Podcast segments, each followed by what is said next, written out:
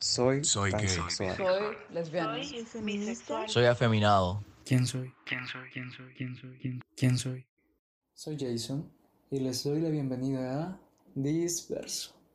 ¿Y ustedes saben quiénes son? Ya son siete semanas que venimos hablando de algo que se ha repetido y en este caso no es la excepción.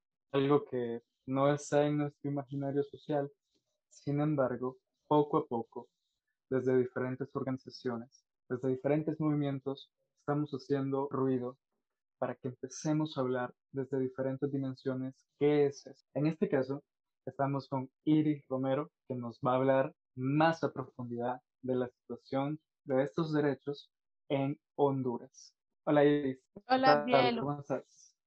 Bien, un gusto estar por acá y poder tener esta conversación con vos. Perfecto, vos. Y bueno, empecemos por lo primero.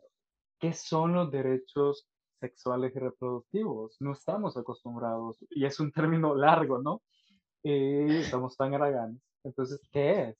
Mira, es- no es solo que no estemos acostumbrados y acostumbradas, es que a veces reducimos bastante el término, ¿no? A veces quizás nuestro círculo dicen, uy, derechos sexuales y reproductivos, inmediatamente pensamos únicamente en aborto y PAE, por ejemplo, cuando hablamos de mujeres y a veces, ¿va? cuando hablamos de hombres heterosexuales, claro, hablamos de anticonceptivos, pero nos quedamos hasta ahí sin dimensionar pues que eh, los derechos sexuales y reproductivos son todos estos derechos que eh, se basan en nuestra autonomía, ¿no? En nuestra eh, libertad y libertad como con toda la dimensión de la palabra, de poder tomar decisiones sobre nuestra vida, sobre nuestro cuerpo, sobre nuestra sexualidad, que sexualidad tampoco es exclusivamente hablar de sexo, no es hablar de relaciones penetrativas, que para la gente eso es sexo, no, o sea, el sexo va mucho más allá también, es poder hablar también de nuestra reproducción y la reproducción no es como solo pensar, bueno, uso métodos anticonceptivos, no, o sí o no, es también cuando quiero, si quiero tener eh, una vida reproductiva, si no la quiero tener, también decidir cuántos hijos, hijas quiero tener, o sea, todo eso, ¿no? Pero también compre- comprende la dimensión salud en general y a veces cuando hablamos de salud se nos olvida el gran componente de salud mental. Entonces, cuando hablamos de derechos sexuales y reproductivos, son estos derechos que se basan en nuestra autonomía de poder decidir sobre todos, todos, todos, todos estos aspectos de nuestra vida, pero decidir con libertad, no decidir en países como Honduras, que como hay un montón de, digamos, limitancias que nos ofrece el Estado, que nos ofrece nuestro tejido social, realmente no, no tenemos pues esas como libertades de decisión, pero esos son los derechos sexuales y reproductivos, no va mucho más allá de lo que a veces pensamos. Algo que mencionas y me parece como tan acorde al punto en el que estamos es que somos bien reduccionistas, vos. En general, o sea, es un fenómeno como sumamente general y, ¿por qué no? Estamos dentro de este sistema binario y queremos todo más fácil y en ese sentido facilitar o reducir conceptos es lo que más nos sale, ¿no? Y, y vamos a verlo en todo sentido.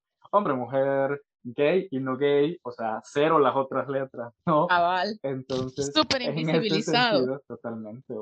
Y en ese sentido, pues, al escuchar esa definición, no es como que necesitemos mucho para saber que la situación de estos derechos en Honduras, pues, es precaria, ¿no?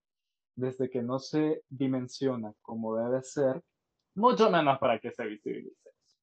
Seamos honestos. Sí, Pero, es como... eh, Ay, sí, o sea, no, no es alentador, pero aquí está. Pero creo que a pesar de que, como decimos, no es que se ocupe mucho sentido común para imaginarnos que aquí no es como la, el paraíso de los derechos, sí creo importante que podamos ahondar en algunos puntos bastante específicos de nuestro contexto, ¿no?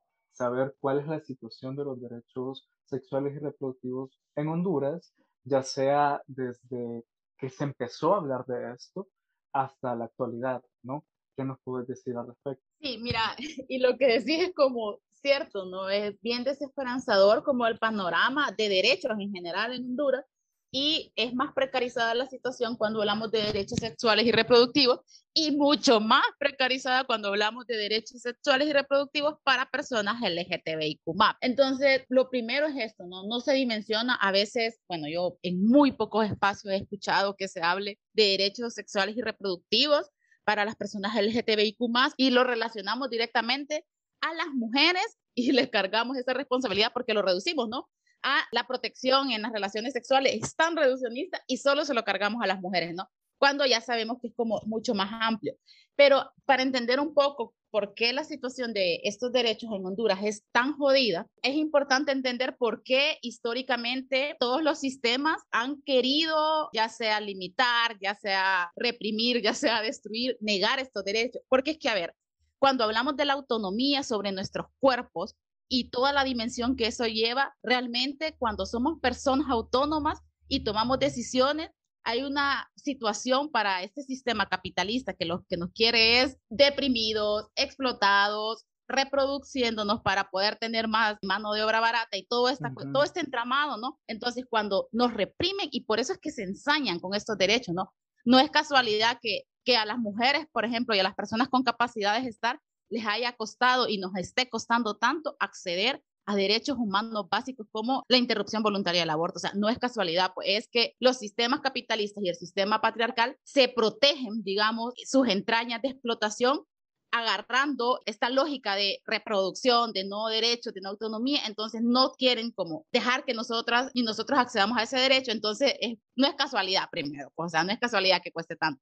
Y por ejemplo, en Honduras es bien macaneado, principalmente por las estadísticas, ¿no? A mí a veces me hace mucho ruido hablar de las estadísticas porque parece que queremos reducir toda la situación de abuso sexual, de no acceso a métodos anticonceptivos, de no acceso a como tratamiento psicológico y de salud que requiere y que compete a la vida sexual de las personas, pero es importante como para que podamos hacer este mapeo, ¿no? Somos el país con más embarazos adolescentes, somos el país con más índice de violación sexual. Somos el país que tiene, creo que somos el único país en Latinoamérica, no me recuerdo muy bien ese dato, que no tiene métodos anticonceptivos de emergencia. Somos de los pocos países que penaliza la interrupción voluntaria del aborto en toda su, como, no hay ninguna causal, pues ni siquiera la más básica. Entonces, cuando tenés como esa radiografía de derechos sexuales y reproductivos tan macaneados, y ya entendemos un poco históricamente por qué, también es como o nos hacemos esta pregunta que suena o que nos hace un poco ruido a nosotros es,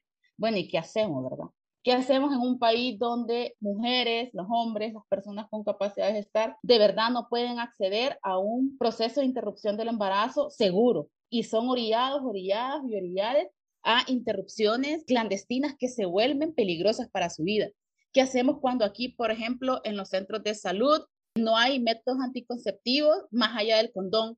¿Y qué pasa entonces con las relaciones lésbicas que quieren protegerse? ¿Y qué pasa también cuando no se nos da nada de información sobre la sexualidad y se reduce a el sexo penetrativo? Entonces empiezan también todas estas, que luego las patologizan, ¿no? Todas estas condiciones emocionales confusas, mayormente en los adolescentes, porque no tienen información de que su vida sexual y su placer sexual es mucho más abarcativo y se empiezan a sentir excluidos y excluidas y excluidas. Entonces, ¿qué pasa y qué debemos hacer ante un tejido social y instituciones que no nos permiten el disfrute de este derecho, no nos permiten ni siquiera la información para saber que tenemos este derecho. De hecho, yo estoy segura que si le preguntamos a la mayoría de adolescentes en Honduras, no saben que los derechos sexuales y reproductivos son justamente derechos, porque existe también eh, en el país un factor que es como determinante para que no podamos acceder a los derechos sexuales y reproductivos, que es la, digamos, influencia que tienen las iglesias. También es como bien heavy cuando hablamos de derechos sexuales y reproductivos, porque a veces, incluso en las mismas demandas feministas, se nos olvida hablar desde la diversidad y hablamos de, sí, las mujeres necesitamos derechos sexuales y reproductivos, pero se nos olvida incluir a las personas trans, se nos olvida instruir a toda esa diversidad que hay fuera del el binarismo hombre y mujer, ¿no? Y es súper importante hablar de estos puntos, porque es que si no los hablamos, si no los dimensionamos, no vamos a hacer estos diálogos entre las diferentes luchas que se necesitan para lograr acceder a este derecho lo que decís es, es dolorosísimo, por supuesto, ¿no? Pero también hay, otra postura, porque está el, ok, ¿qué hacer en, esta situación? Pero también está esta otra postura de, ¿Vale la pena hacer algo? Porque es, es la postura de muchas personas, ¿no? Empiezan y, llega a este punto en el que el escenario es tan abrumador y tan terrible que como, no, rayos, me voy o cedo, ¿no? Pero creo que ha sido algo que hemos venido repitiendo, ¿no? Estamos haciendo todo esto como por la colectividad y no esa colectividad de una visión reduccionista, sino de esa colectividad con un enfoque humano, ¿no? En el que no es por ego, en el que lo hacemos para que, justo como lo decís, la gente sepa que eso que quieren disfrutar y que ellos y ellas sienten que no tiene nombre, porque lo mencionas, decís, hey, le decís a alguien, no, pero es que que vos andes por la calle, tranquilo, es un derecho. Y ellos, ¿qué? ¿Cómo, no, no saben, pues no lo dimensionan, Exacto, Totalmente, porque nuestra normalidad, nuestra actualidad no es dimensionar derechos humanos básicos, porque estamos controlados a partir de, ¿no? ¿Cómo puede ser que vengamos y le digamos a alguien, no, es que mira que vos tenés el derecho de, de, si no quieres tener hijos, pues no hay ningún problema. Y la persona puede ser como, ¿qué? Me estás hablando en serio, pero es que la Biblia menciona esto y, mi mamá me, me, está pidiendo, mi papá me está pidiendo nietos y qué pasa con, con la familia, ¿no? Pero justamente esto es, eh, en esto estamos. Pero también es importante no solo ver estos números que sí nos, nos ponen en un punto y es un punto de partida, pero sino también es saber hacia dónde vamos, porque la finalidad es gozar de estos derechos, ¿no? Pero cuál es el camino para poder gozar, porque fácil no es. Sí, definitivamente no. Ningún derecho, pues, como dicen esas imágenes bastante populares en Facebook, ningún derecho se ha logrado sentado o no protestando. No, pero mira. Pidiéndolo, por favor. Me, me, da este derecho, joven. Mira, hay una situación que, que a mí me parece bien, bien compleja. Y a ver, yo soy una mujer bisexual, ¿no? Y sé todo este tema del borrado bisexual de la historia y tal, incluso en algunos espacios feministas donde se reivindica el derecho a decidir sobre nuestros cuerpos, me ha tocado siempre estar como, pero también en las personas con capacidades de estar, o sea, siempre ese recordatorio, ¿no? Y ha sido para mí desgastante en el sentido de que, a ver, compas feministas, pucha, qué pedo, o sea, estamos en esta lógica de exigir nuestros derechos, pero también en esa misma exigencia de derecho a veces marginamos consciente o inconscientemente a las personas con capacidades de estar puntualmente en esta exigencia, ¿no? Yo entiendo mucho a las personas que, que se pueden decir como, no, pucha, esto, esto está macaneado ahorita, ¿no? Y, y aquí me, me remito a la historia, ¿no? Los derechos se consiguen a través de diferentes trincheras de lucha ya sea si sos más partidario, partidario o partidaria de, de, salir a protestar, válidos, hacer incidencia política de otra forma, de involucrarte en un partido político que quizás pueda llevar este mm, tipo de... Mm. Y un poquito, ¿ah? tampoco es que, que, hay mucho, tampoco es que nos presenten opciones de pasos grandes, pero son pequeños pasitos que nos acercan, ¿no? Yo creo que un factor que es fundamental para llegar a estos derechos sexuales y reproductivos que sean realmente inclusivos, que eso es lo, lo, importante, ¿no? Y realmente lo que necesitamos es que como personas de la diversidad sexual no nos cansemos nunca de saber que tenemos estos derechos y saber que tenemos que exigirlos, pues, o sea, si nos quedamos en la comodidad de, ahí, ahí, cuando las compas logren la despenalización del aborto, ahí también van las personas, no, no, aquí y, si, y principalmente en sistemas neoliberales como el que vivimos, es que tenemos que empujar colectivamente hacia enfrente y también de una forma frontal, pues no es como, ah, no, ahí cuando, cuando aquellas logren, no.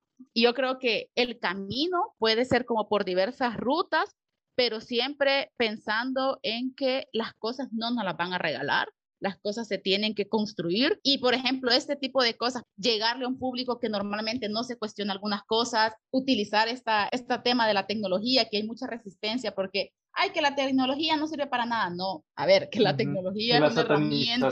Vos. Y, ay, que no, es que la gente que, que hace incidencia por, por tecnología no hace nada. No, compa, o sea, todo es válido, todo es necesario.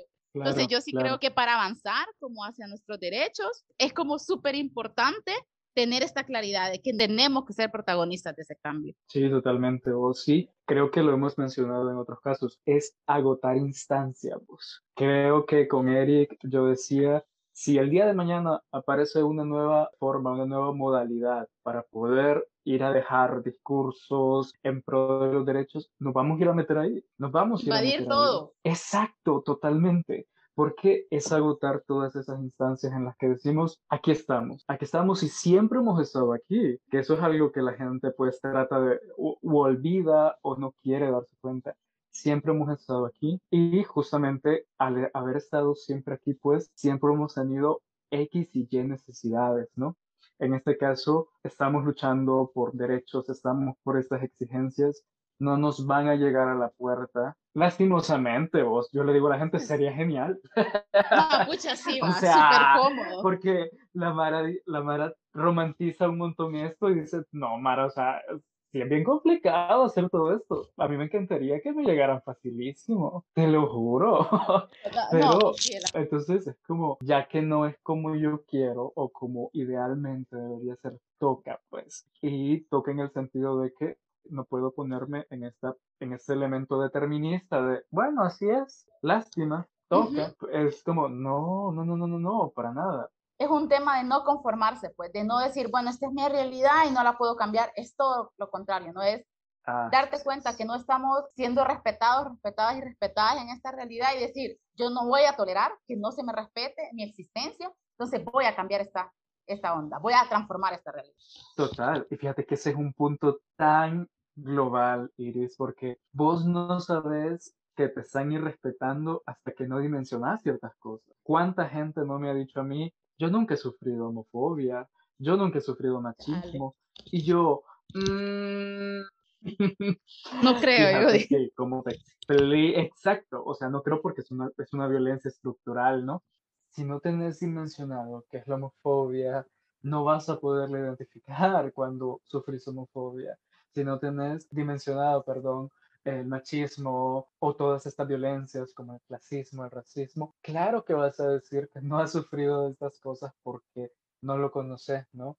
Y creo que de ahí parte esta idea de decirle a la gente, hey, tenés este derecho, hey, cuando alguien hace esto, es muy probable que te esté violentando. Entonces, tenemos que estar con, es concientizarnos al final del día y al inicio del día también es concientizar a todas las personas sobre qué derechos tienen y que lo mínimo, porque es lo mínimo, es que las demás personas respeten esos derechos, ¿no? Y sabiendo eso, llevando a nuestra población joven, a nuestra población adulta y a nuestra población en general, toda esa información acerca de los derechos sexuales y reproductivos, pues va a generar un impacto a nivel social, porque es lo que mencionaba Iris todos estos derechos y específicamente estos tienen esta dimensión social de la que probablemente no se habla mucho todavía, pero aquí seguimos y vamos a seguir haciendo ruido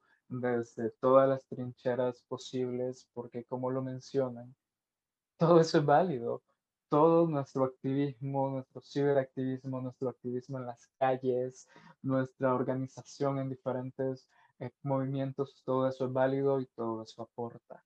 Lo que importa principalmente es que nos volvamos protagonistas. Lo que vos mencionas, Abdiel, me parece un punto importante a señalar antes de ya irnos despidiendo como forma de cierre, es que, a ver, a veces personas que están en una posición de privilegio no identifican las carencias de ciertos derechos, porque su misma posición de privilegios los hace ver como la otredad son los que no pueden acceder a, a X o Y derechos. Yo sí, ¿verdad? Y ahí está cruzado por muchas cuestiones por cuestiones de colonialismo, como vos mencionabas, por cuestiones de distribución económica, de la acumulación del capital y a veces estos discursos de ay, yo no he sufrido discriminación por ser una persona LGTBIQ a veces es el discurso o la narrativa que escuchamos en personas que están con ciertos niveles de privilegio, entonces esas personas no se involucran, ¿no? Pero al final, de una u otra manera, por muchos privilegios que esas personas tengan, siempre van a tener un tipo de trato diferenciado y mayormente desfavorable por ser una persona LGTBIQ es por eso que cuando hablamos de luchar por acceder a nuestros derechos, lo hacemos desde la colectividad, ¿no? No es como que, ay, sí, nosotras las chicas bisexuales queremos tener derechos sexuales y reproductivos, pero allá que las hipotas trans o los hipotes trans luchen. No, es una cuestión de unirnos como personas LGTBIQ y también es como unirnos como personas proletarias, unirnos como clase social desfavorecida y luchar por todos nuestros derechos, porque es que si no luchamos por nuestros derechos, nunca vamos a tener una vida plena y no solo nosotras, ¿no? Porque también otra cosa es que, que puede sonar desesperanzador, es que quizás nosotras como personas LGTBIQ no vamos a ver, por ejemplo, demandas mínimas que tenemos, ¿no? Pero sí quizás las generaciones futuras van a tener un ambiente social, un tejido social mucho más, digamos, acogedor que el que a nosotros nos ha tocado estar, pues. Porque si echamos la vista para atrás, la condición de discriminación, la condición de violencia era mucho más acrecentada que ahora. Ahora sigue siendo acrecentada, pero era mucho más, ¿no? Entonces, a medida que vayamos conquistando derechos, a medida que vayamos organizándonos, que es la palabra clave, para acceder a nuestros derechos por la colectividad, aunque nosotras no veamos resultados inmediatos, nuestras futuras generaciones sí lo van a ver y también es como entenderle esa lógica de la lucha social. O sea, no lucho porque yo, como Iris Romero, mujer bisexual, quiera tener derechos exclusivamente para mí. No, lucho para que todas las mujeres bisexuales, todas las personas LGTBIQ y toda la mundo pueda tener esos derechos. Y a veces cuesta cuestionarnos nuestros privilegios, pero ah, es como una recomendación general para toda la mundo. Hay que cuestionarnos nuestros privilegios porque los privilegios nos forman una capita de burbuja que no nos deja ver las demás realidades. Y cuando no podemos ver las demás realidades, estamos en nuestra comodidad, pues nos aislamos de la existencia real, ¿no? Entonces, toda la mundo debe cuestionarse sus privilegios, toda la mundo tiene derechos sexuales y reproductivos. Como una goza de esos derechos sexuales y reproductivos es una decisión también. A ver, si yo quiero utilizar mi derecho reproductivo a no tener hija, a tener 15 hijas, es mi decisión y nadie me la tiene que cuestionar. Pero el asunto es poder llegar a tener el derecho de poder decidir, ¿no? Poder ejercer ese derecho. Entonces creo que aunque la lucha sea como yuca, sea un poco compleja, sea un poco cansada y cansada emocionalmente principalmente, ¿no? Creo que es nuestro deber moral y revolucionario a seguir, pues, seguir por la lucha de nuestros derechos. Bueno, creo que ahí lo dijiste todo. Solo queda decirles que tomemos juguito de salud mental, que no se nos olvide. salud mental